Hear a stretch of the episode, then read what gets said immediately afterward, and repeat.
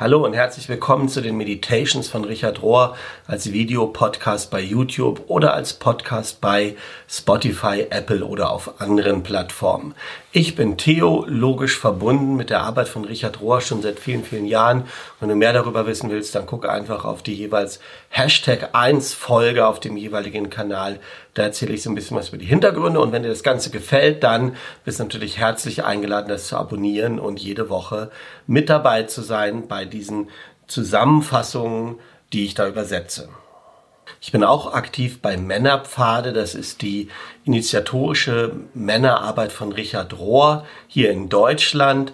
Dieses Thema Initiation beschäftigt mich also schon ganz, ganz lang und deshalb bin ich ja sehr gespannt auf diese und die, Meditations der letzten Woche, denn es ist überschrieben mit dem Titel Die Realität initiiert uns.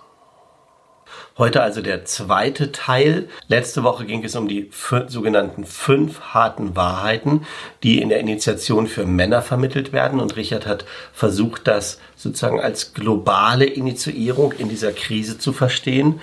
Und diese Woche geht es um fünf andere Sätze, die ein Gegengewicht zu diesen harten Wahrheiten bilden. Fünf Gegensätze, wenn du so willst. Bevor wir diese Sätze im Einzelnen angucken, ein paar einleitende Gedanken. Richard sagt, bei all den Menschen, die irgendwie eine spirituelle Transformation durchlaufen haben, finde ich immer einen gemeinsamen Faktor. Auf eine gewisse Art sind sie gestorben, bevor sie gestorben sind.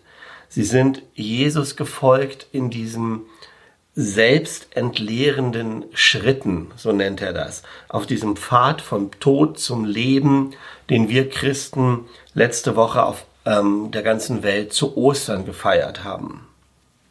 An irgendeinem Punkt in ihrem Leben sind diese Leute an ihre Grenze gekommen, sind zu so einer Art Zusammenbruch gekommen, der sich dann wirklich wie Sterben anfühlt.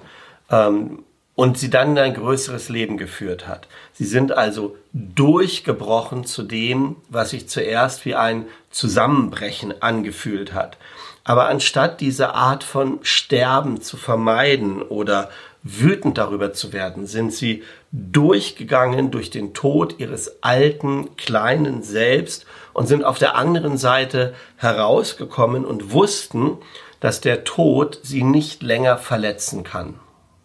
Und diese Art Transformationsprozess wird in vielen Kulturen Initiation genannt.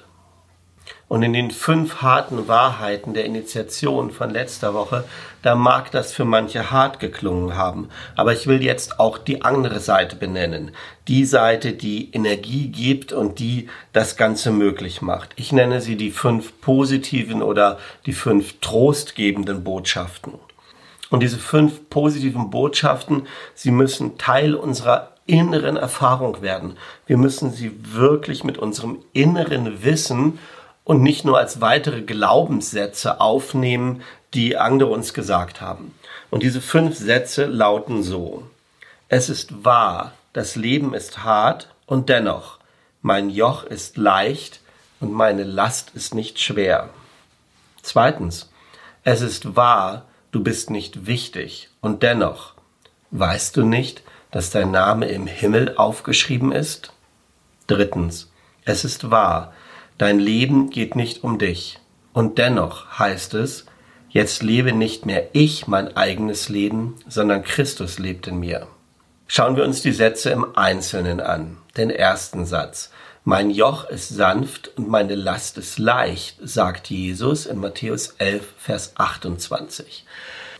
Erleuchtete Leute beschreiben ihre spirituelle Erfahrung mit Gott als ein Ruhen, als ein Frieden, eine Leichtigkeit, manchmal bis hin zur Ekstase vielleicht. Und wenn unsere eigene Religion keine tiefe Freude kennt, wenn dieses Wissen um diese tiefe Freude nicht vorhanden ist, dann ist es nicht das Richtige.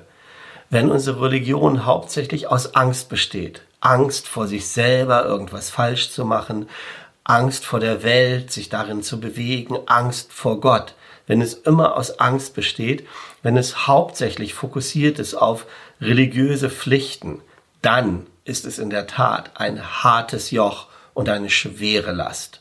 Und ich würde so weit gehen zu sagen, dass es dann nichts wert ist. Es ist Gott in uns, der oder die Gott außerhalb von uns liebt. Also wenn du diese Ruhe, diese Freude, diesen Frieden in Gott suchst, dann such in dir selber, fang in dir selber an zu suchen und strebe danach, in dem Guten, in dem Wahren, in dem Schönen zu ruhen. Jetzt wird es ein bisschen komplizierter. Richard sagt, das Harte und das Weiche, das Schwierige und das Einfache, Schmerz und Ekstase oder Schmerz und Freude, diese Gegensätze spielen sich nicht gegeneinander aus. Ja, also es geht nicht nur darum, ähm, nur Freude zu empfinden, sondern es ist wie ein Tanz, ja. Und wie Tänzer sich vor und zurück beugen, so beugen sich diese Gegensätze immer hin und her, auch wenn es manchmal härter ist, sich in Richtung Schmerz oder Fehler zu beugen, ja. Aber dann wirst du sehen, wenn du die Innenansicht von Erfolg anschaust, ja, dann siehst du da drinnen schon auch immer den Samen und die Zeichen von Begrenzung oder von Scheitern. Und umgekehrt, wenn du die Innenansicht von jedem Fehler anschaust, tief innen drin, siehst du darin auch schon den Samen und die neuen Zeichen aufkeimen von neuen Gelegenheiten. Ja, so das gehört immer zusammen. Und Richard wird dann sehr persönlich und sagt, auch wenn viele andere Leute denken, er wäre schon ganz weit und er hätte schon ganz viel begriffen, so sagt er, ich kämpfe auch immer noch mit all dem, ja. Wahre Freude ist auch für mich härter zu finden und härter zu halten als Angst oder Ärger. Aber wenn ich dann mit meinem Hund Opi zum Beispiel herumwandere in meinem Garten und auf diese wundervollen Baumwollbäume gucke ähm, dann hilft mir Gott bei solchen Gelegenheiten im Alltag Ruhe und Frieden zu erfahren. Satz 2. Jesus sagt, Freut euch, denn eure Namen sind im Himmel aufgeschrieben. Lukas 10, Vers 20. Wir alle brauchen einen Fixpunkt in dieser sich so schnell bewegenden Zeit voller Eindrücke und Emotionen, ganz besonders in Zeiten wie diesen heute. Wenn wir mit so einem Fixpunkt verbunden sind, dann ist es erstaunlich, wie weit wir dann kommen und nicht verloren gehen. Dieser Fixpunkt ist das wahre Selbst, unser Name, der im Himmel geschrieben ist, unsere Teilhabe an dem großen Ich bin, Yahweh. Und es ist das, was Petrus so mutig beschreibt als unsere Fähigkeit, an der göttlichen Natur teilzuhaben. Wenn wir das nicht hätten, wenn es diese Namensliste in der Ewigkeit nicht gäbe, wo auch dein Name genannt ist, wenn dieses Vertrauen, dass wir erkannt sind und dass wir bekannt sind und dass wir von Gott ausgesucht sind, wenn wir das nicht haben, ja, dann haben wir tatsächlich eine Last uns immer unseren eigenen Namen machen zu müssen. Wir müssen ständig Versuche unternehmen, unser Selbstwert und unsere eigene Bedeutung, unsere eigene Signifikanz unter Beweis zu stellen. Und jeder andere, dem wir begegnen, wird dann ein Wettbewerber und ein Rivale. Also wir müssen unseren Fixstern außerhalb von uns selbst finden, außerhalb von unserem kleinen Ego-Vergleichssystem, aus diesem Wettbewerbsding rauszukommen. Und wenn wir das so verstehen, ja, und wenn wir Erlösung so verstehen, dann ist das ein komplett anderer Ansatz zu verstehen, was es heißt, dieser Satz, Gott rettet uns. Gott erlöst uns, ja. Gott rettet uns und erlöst uns zuallererst einmal von uns selber, von unserer emotionalen Bedürftigkeit, von unserer Verletzlichkeit, von unseren obsessiven Gedankenspielen. Ja? Und wenn du dann so von Gott gerettet worden bist, wenn du so erlöst worden bist, dann ist die Wahrheit des Daseins, die Wahrheit des Seins, das ist so offensichtlich und es ist immer um dich herum und du brauchst dann nicht mehr deine eigenen Bemühungen so sehr machen. Satz 3. Dein Leben ist verborgen in Christus. Es ist wahr, dass dein Leben nicht um dich geht. Und dennoch, Dein Leben ist verborgen mit Christus in Gott.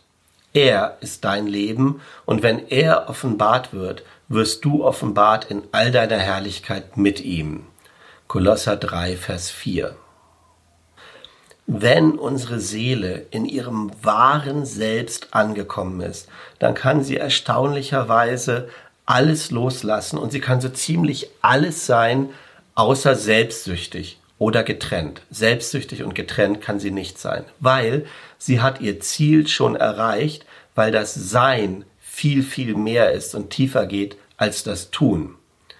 Und schlussendlich wurden wir, wenn wir das erreicht haben, menschliche Wesen anstatt menschlich, menschliche Macher zu sein. Human Beings anstatt Human Doers zu tun, so heißt es im Englischen. Ja. Und genau dieses, in diesem Sein ankommen, das ist das, was wir praktizieren, wenn wir im kontemplativen Gebet sitzen. Und die meiste Sache, die, und die Sache, die uns am meisten herausfordert, ähm, die wir überhaupt hier tun können, ist es wahrscheinlich zu akzeptieren, dass wir einfach so sind, wie wir sind. Henry Nauen hat mir einmal in einem persönlichen Gespräch mitgeteilt, dass er glaubt, dass sowas wie die Ursünde oder die Erbsünde nur so beschrieben werden kann, dass das des Menschen unendliche Fähigkeit ist, sich selbst abzulehnen. Und alle wirklich transformierten Menschen, die ich je getroffen habe, sind gekennzeichnet durch das, was ich eine radikale Demut nennen würde. Sie kümmern sich nicht mehr so sehr um ihre Fehler einerseits und andererseits haben sie es auch nicht mehr nötig, sich selbstständig herauszustellen, weil ihr Leben gehört ihnen nicht mehr selber. Und trotzdem, auf einer gewissen Ebene wissen sie, ähm, dass es ihnen ihr Leben ihnen gegeben ist, dass sie es in so einer Art heiligen Verantwortung leben. Und, und dieses Leben, dieses wahre Selbst, dieses Leben im wahren Selbst ist dann ironischerweise viel großartiger, viel gegründeter, viel geerdeter, viel origineller, viel freier als jede selbsternannte oder selbstgemachte Persönlichkeit ähm, das je sein könnte. Vierter Satz, hinübergehen ins Leben. Es ist wahr, dass du nicht die Kontrolle hast, weil kann irgendjemand von euch mit all euren Sorgen einen einzigen Moment zu seiner Lebensspanne hinzufügen? fragt Jesus in Lukas 12, Vers 25.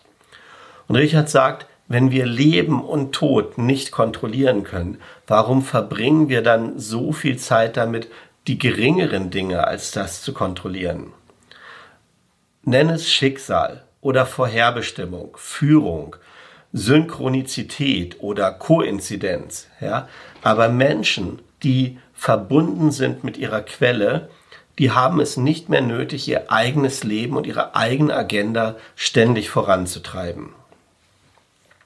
Wenn wir die Einstellung haben, dass wir irgendwas verdienen, dass wir was erwarten können oder dass wir das brauchen, dass bestimmte Dinge passieren, ja, dann haben wir uns selbst eingestellt äh, für, für unglücklich sein. Wir, wir haben eine Unfähigkeit, das zu genießen oder zumindest das zuzulassen, was sowieso in jedem Fall passieren wird. Und nach einer Zeit, wenn du so lebst, merkst du dann, dass du auf fast jeder Ebene im Widerstand angekommen bist. Und die Kontrolle aufzugeben ist eine Schule, in der du Einheit, Leidenschaft und Verstehen lernst. Es ist die ultimative Schule für das letzte große Loslassen von Kontrolle, das wir Tod nennen. Aber aufzugeben, die Kontrolle aufzugeben und uns dem göttlichen Flow hinzugeben, das ist keine Kapitulation, dass du dann so eine Art Marionette wirst. Und es bedeutet auch nicht naiv zu werden oder unverantwortlich zu sein oder dass du alles planen und alles denken aufgeben müsstest. Diese Art von Kontrolle aufgeben, um die es geht, ist vielmehr ein friedvolles inneres Öffnen, das zu einem Strömen des lebendigen Wassers der Liebe in dir führt. Satz 5. Nichts kann zwischen uns kommen. Es ist wahr, du wirst sterben. Und dennoch, ich bin gewiss, dass weder Tod noch Leben, nichts, was existiert, nichts, was kommen wird und keine Gewalt und keine Macht oder irgendeine geschaffene Sache jemals zwischen uns und die Liebe Gottes kommen kann. So übersetzt Richard Römer 8, Vers 38 und 39. Wir sind geboren worden mit einer Sehnsucht in uns, mit einem Verlangen, mit einer tiefen Hoffnung, dass dieses Ding, das wir Leben nennen, dass das irgendwie für immer andauern wird. Und diese Sehnsucht nach diesem Ewigen, ja, ist ein Vorgeschmack, ähm, ist etwas von dem Ewigen, was schon in uns präsent ist. Manche würden das Seele nennen. Christen würden es ähm, bezeichnen als die innewohnende Gegenwart Gottes in einem selbst, die einen so zur Ewigkeit zieht. Ja, du wirst sterben, aber es ist uns bereits eine Art innere Garantie gegeben, ein Versprechen, dass der Tod nicht das letzte Wort hat. Und dieses Versprechen hat eine bestimmte Form, Liebe.